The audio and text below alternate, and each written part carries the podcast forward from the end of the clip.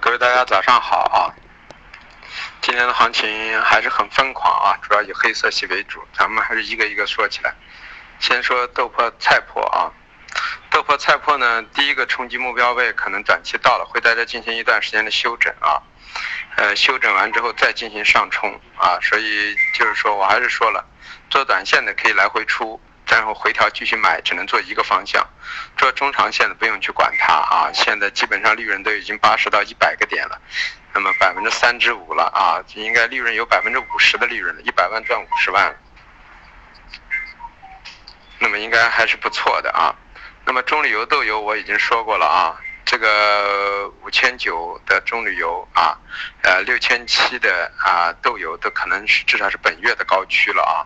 至于在这个位置是不是下个月的高区，现在不知道，因为现在的市场完全有资金行为，所以说到这里只是多头平仓，先不要急着去做空。那么这样的话就是说，豆粕菜粕啊。回调继续买多啊，或者持有。那么中旅游豆油多头平仓，在这里既不做空啊，也不也啊以观望为主啊，啊，因为这个月是偏上的格局的话，那么在这个高位可能会整理。那么当然了，冲击的太高之后啊，这个星期是偏上的，那么下个星期调整的概率会比较大啊。嗯，说到黑色啊，黑色呢，我已经给大家说过了，黑色很强劲，黑色这是一个三五浪的上升啊。三浪中的五浪，那么这个五浪的冲击波，我说了啊，焦炭我看到幺五五，那么焦煤我看到一千二，正煤我看到六百到六百二，那么今天都已经到了或超过了啊。那么我说过了，这国家呢是不希望煤炭跌，基本面也是看涨，但是并不希望它拉涨停，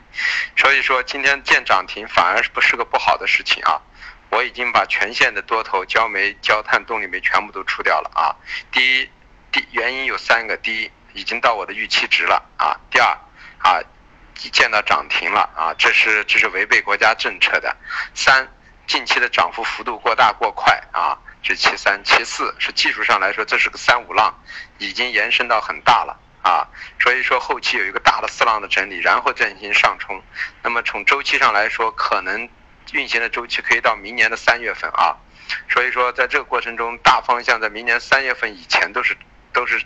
目标是向上的，但是中期格局认为呢，已经到了三五浪的顶区了。我觉得随时会出现一个微型反转。周五我们会讲到形态，那么这些周由于它品种小，投机性很强，资金性推动，所以很容易形成微型反转。我不知道什么时候形成，但我知道等到形成了再去平多单是平不掉的。啊，像我们焦炭基本上和那个焦煤都在涨停板附近去平掉的啊。动力煤呢，虽然离我预想的六百以上还有点欠缺，但是到这个位置呢，也可以全部平掉了。那么后期的格局呢，我们说了，大方向还没有走完，但是呢，可能中期方向呢，有可能一到两个月的休整的概率很大，因为我们认为这次行为有点过激，虽然不一定跌太深，但是呢，因为它是有需求的，但是我们认为涨幅过大了啊。反过来，大家看到铁矿和螺纹。啊，我们说了，螺纹呢，我们预测的是两千两千四百八，两四八零到两千五，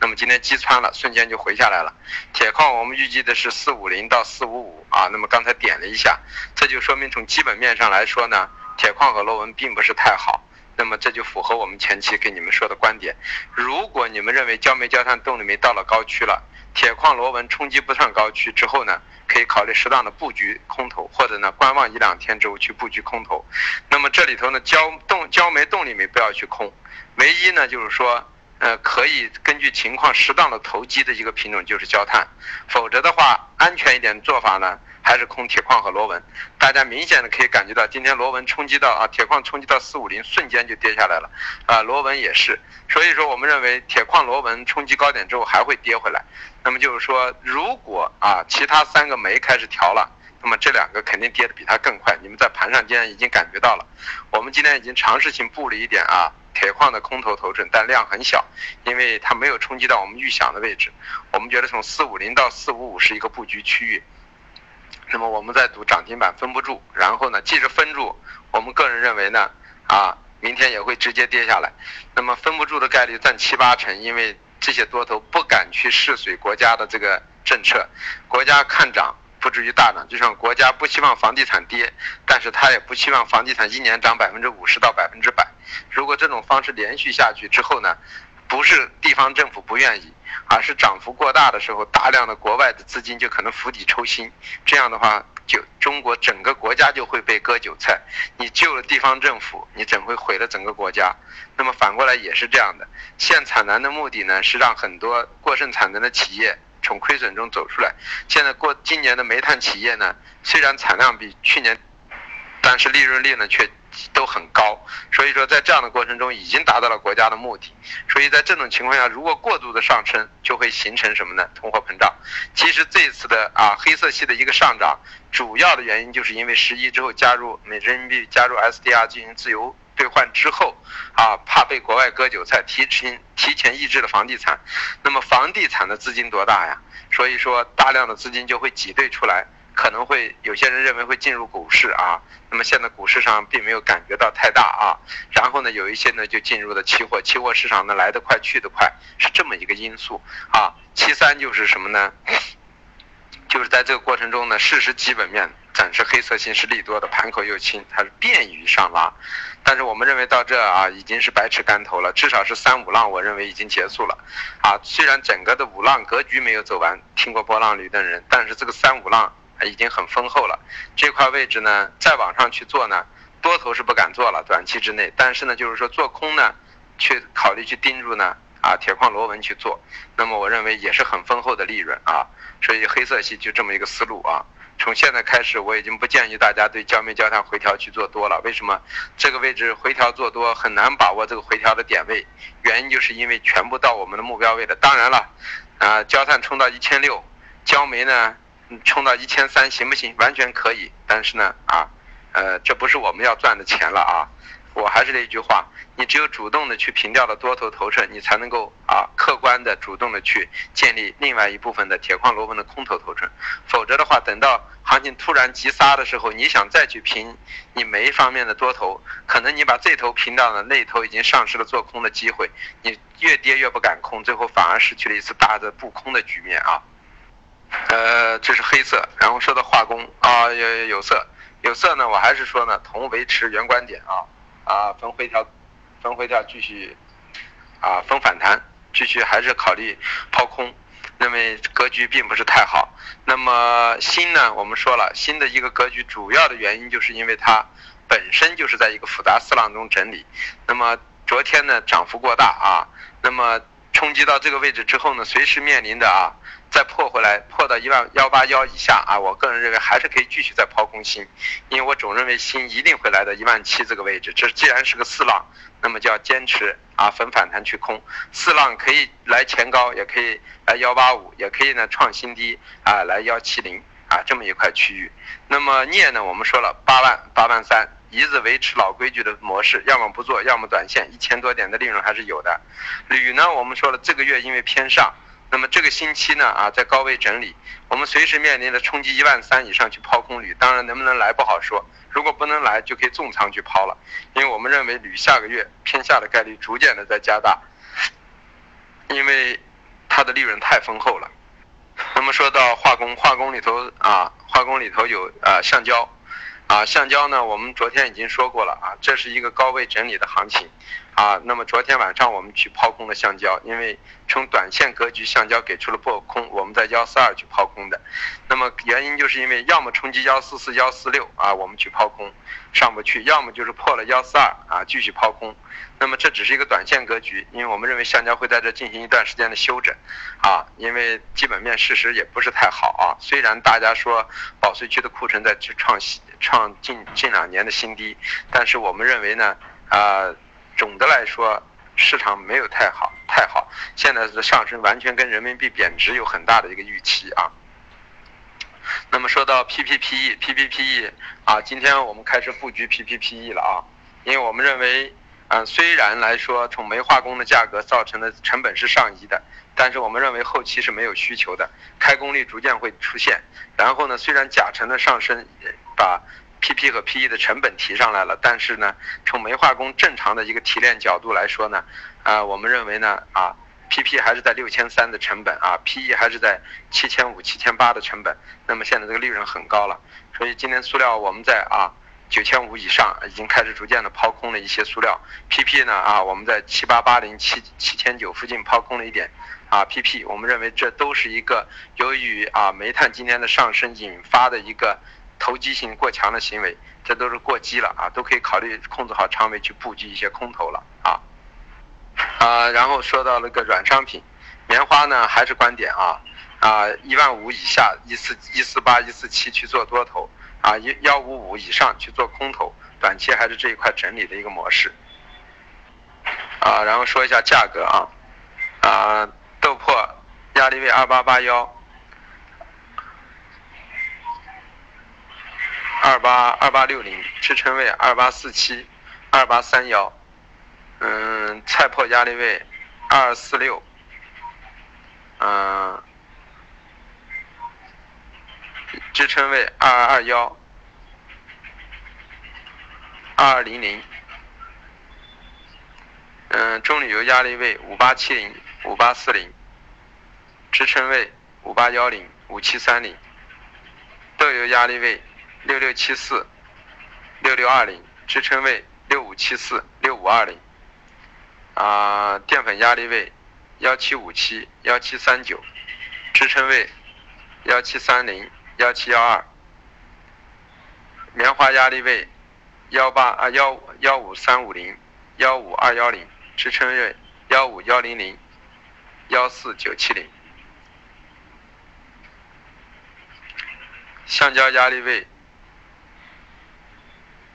幺四四五零幺四三零零。支撑位幺四二二零，幺四零零五零啊，它击穿了我的最低价了啊。呃，塑料的压力位九六六零，九五八零，支撑位九四幺零，九三二零。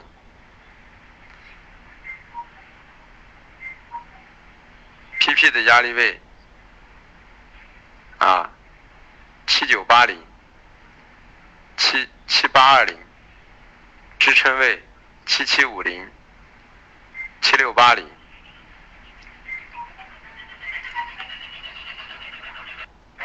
焦炭的压力位幺五四八幺五二五，支撑位幺四九零，破了我的最高价幺五四八啊，那么冲击的涨停，那么这块位置是完全可以考虑平掉了啊，呃，焦煤压力位幺二二七幺二零六，支撑位幺幺七三啊。焦煤也是这样的啊，我们预计一千二，它很快的，昨天晚上就冲击了之上啊。一般来说啊，一个头部区域的多头也好，空头也好的头部区域都是加速，都是疯狂的。我们已经说过了，所谓五浪结构的期货商品呢，在五浪中呢是最疯狂的，因为它可以在疯狂中把空头挤出来，然后去建仓，而且。成交量并不会太大，原因就是它要把空头挤出来，所以在这过程中你们会发现量不是太大，价格却很高啊，因为高处不胜寒了，不像股票，一般是在第三浪中啊，成交量会很大，它会在拉抬的过程中啊骗一些散户啊进去，那么在第五浪的过程中反而会平衡中缩量，然后把散户的筹码全部置换置换出来啊。给跟它跟散户进行一个充分的置换，期货呢不需要完全的置换，它只要冲击到高区之后，空头的平仓啊，自然而然就可以把多头的头筹码给置换出来，所以很简单，每一个空头都是在不情愿中置换的，所以说成交量不会太大。那么这样的话，充分的置换之后呢，价格下移，那么在这过程中。回收会出现头部区域，头部区域之后可能是容易这样的行情容易形成 V 型，V 型之后再出现放量之后呢，才会出现一个头部形态。所以说这个在周五我们啊周末我们会讲到这个形态的问题啊。呃，动力煤啊，六零零五九零支撑位压力位六零零五九零支压力位呃支撑位五八二。和五七八，铁矿石压力位啊四五二，四四七，支撑位四三七，所以我说了啊，铁矿石昨天我们就给大家说了啊，的焦炭容易冲击幺五五，那么铁矿容易冲击到四五零到四五五的区域啊。那么今天冲击到，但是没有预想到，比我们预想的还差了一两个点，这就说明市场比我们是它是其实也是很理性的，主力也不是乱做的，它明显知道这个货很多，抛上去很容易引发抛盘。那么螺纹钢啊，比我们预想的稍微多了一点啊，在两千两千五以上冲击过。那么这个位置其实个人认为啊，也到了一个相对的高区。你没看出现没出现大量的增仓，这就说明什么？多头在这里已经不进行主动的布局了啊！啊，焦煤焦炭更是出现减仓行为，其实这就是多空的一种置换。所以那个螺纹钢，我们认为压力位在二四七二、二四六零，支撑位二四三幺。那么虽然站在我的最高值之上，那么今天是恐慌的，但是个人认为啊。随时可以面临的一个调整的开始啊！我们说了，这周是三五浪的一个时间窗口。同时呢，至于高度，我们预测的呢，可能来，可能过。那么焦炭来了也过了，焦煤来了也过了，动力煤呢刚好来了。那么铁矿还欠一点啊，螺纹超过了一点，说明什么呢？资金市场，我们最主要要知道方向和切入点啊。对于平仓点的最高区域。无法进行人为的完全预测，就相当于一个正常人和分子进行交流，你永远不可能按照他的逻辑去走。所以说，现在市场在这一块区域已经是疯狂的，就是和一些分子之间的一些对话，因为这一块做空的人已经不计价位的砍仓，这其实就是已经被逼疯了。做多的人啊。就是要把你去逼分，那么这是一个主动和被动的关系，所以我们永远不要让别人逼分啊，永远要什么做一个理性的。那么从过完十一之后到现在，或者在十一之前，我一直给大家说了三个没啊，必须是做什么做多的，回调就做多，回调就做多，不管是做长做中啊。那么我们说了啊，做中做短都可以，原因啥？当日波动比较大，适合于你们去操作。那么在这样过程中，利润是相当的丰厚。这一段时间做下来，焦煤、焦炭、动力煤都应该有啊一一到两倍的利润啊，这很丰厚的。那个铜的压力位三七五零零、三七三五零，支撑位三七二九零、三七幺五零。新的压力位幺八四零零、幺八三零零，支撑位。幺八幺四五幺八零幺零，镍的压力位八二七零零八二二七零，支撑位八幺五六零八幺幺二零，铝的压力位幺二八五零幺二七五零，支撑位幺二七零零幺二六零零。啊，那个捋一下思路啊，豆粕、菜粕啊，中长线多头继续持有，啊，中铝油、豆油多头平仓，空头暂时不做，以观望为主，因为现在技术面、基本面、心理面、资金面全是还是中期偏上的，所以千万不要去随便布局这个空头头寸。然后黑色啊，三个煤，个人认为多头可以考虑平仓。啊，因为三五浪的时间窗口会在周五就关闭了，那么在这过程中，这个冲击的高点，今天唯一的几个因素，我刚才已经说了，见涨停对于焦炭来说就不是个好兆头，焦煤焦炭，这是违跟国家相违背的。其二，近期涨幅过大，这是第二个因素啊。第三个因素，到了我们预计的目标位，甚至已经超过了预计的目标位，已经让你多出了溢价的利润，所以说应该三个因素都考虑，应该平仓了啊。呃，是这么个因素。那么第四，呃，叫铁矿螺纹，个人认为啊，在周四周五左右呢，可以考虑呢，来到我们预想的位置啊，铁矿的四五零附近偏上啊，螺纹的两千五附近啊，都可以考虑慢慢的以布局空头为准。但是由于逆势做空啊，一个是时间窗口，二一个是仓量啊，三一个是价格，这三个都很重要啊。所以说我们。在这过程中可以考虑适当的布局一点，但是量要控制好啊。呃，化工化工过程中啊，橡胶有短空的机会，但是呢幅度不会太大啊。主要还是上到幺四四幺四五以上去布局更好。那么 PPPE 个人认为呢啊啊这个位置呢，随着后期的推移啊，特别是 PE 啊，我们认为应该考虑可以适当的控制好仓位，布局一些空头也不为过啊。九五八零到九千六这个位置布一点是问题不大的，因为我们不认为它能够涨得太多，但是一定要把仓位控制好啊。如果你们觉得这样去布局有点怕，那么就先等一等啊。我个人认为呢，因为现在大方向还是偏上啊，人民币的贬值造成了一种情绪的推拉，所以大家谨慎一点也对的啊。呃，然后呢，至于那个，呃，有色，有色里头呢，锌要么到幺八四、幺八五去空，要么有效支撑幺八幺零以下收盘也可以去空啊。铝呢，继续在一万三附近再考虑去空，你也维持震荡整举啊。啊，还有各位大家应该注意啊，你们很多都是在这个里头已经。跟了好几个月了，那么锦囊也都学会了，锦囊的使用也学会了，但是为什么很多人我听说好像还都不赚钱？那么因素有几点：第一啊，来的这个目的不纯啊，就是说一来就想赚大钱，啊就想重仓，这是第一个问题。第二呢，就是说，呃。自己的能力和技术水平都还有限，但是呢，已经有了自己一些比较不不好的一些习惯，啊，那么这种习惯呢和我的思维相冲突的时候呢，你会受到一种很大的一种煎熬。那么在这种煎熬中呢，你最后要么选择放弃，要么最后呢，在放弃到最后实在受不了的时候，按照我的思路去做，已经错过了最佳的时机和点位，啊，甚至有的时候呢。赚了点钱呢，就按自己的思路想，赶快形成自己的体系，那么最后结果又把钱亏回去。就记住一点，你只有养成习惯了，你才会慢慢的产生体系。你连习惯都没有养成，怎么能形成体系呢？所谓的习惯就是良好的习惯，而良好的习惯你最好跟着我去做，因为我这边的格局已经具备良好的习惯，你不需要自己去产生良好的习惯，你只要跟着我慢慢的去完成，就会成为一种。本能产生的一种良好的习惯，然后再把资金仓量啊慢慢的放大去做。那么前提条件是什么？先把自己放空，当成一张白纸，千万不要在上面已经勾勒了一些底蕴的东西，然后再加上我的东西，那么就会显得很乱。那么你的心乱了，怎么能赚上钱呢？所以记住一点，你到这来，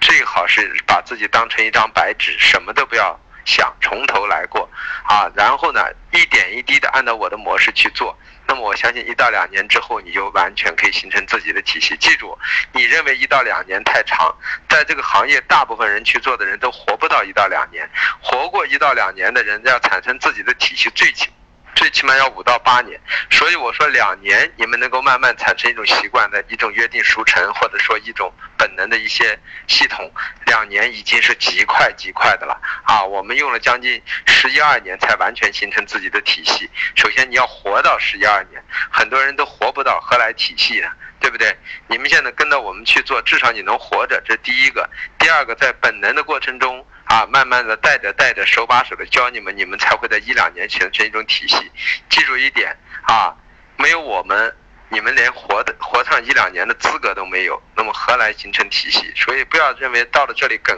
很快就想赚上钱，你越是抱着这种思路的人，你越最后没赚上钱，反而是进来之后呢，抱着先跟着以学习的态度啊，慢慢的来的人，哎，最近还都赚上钱了，这就是欲速不达的一个道理啊，就赚上钱了，这就反而是符合一个我来这边教你们的一个原因啊，